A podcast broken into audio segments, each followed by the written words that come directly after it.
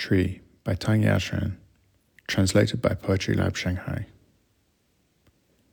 A tree from the heart on a chair under the moon, listening to the sound of the night in the autumn, a groan newly formed fruit cannot grasp. This tree never wears shoes, nor stores memories, so it has thick soles, is the rock of time.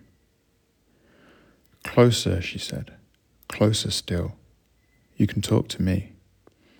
Let the scattered words flow like a river. No one would cry or run for a tree, because solitude of the tree is lighter than silence. I extended my hand to feel the creases on her body, as if touching a forest in the mist, but she insisted.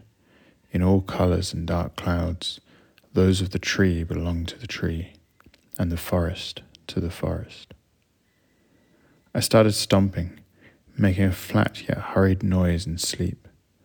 I wanted to say that if one day thieves of history stole all of her fruits, I would remember each one of them, keep them huddled in the dark night.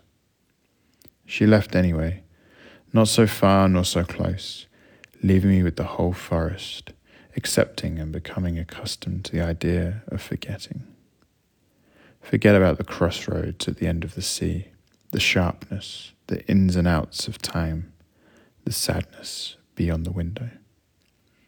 After she's gone, I saw four seasons stretching themselves in the distance, seeing myself also in these seasons.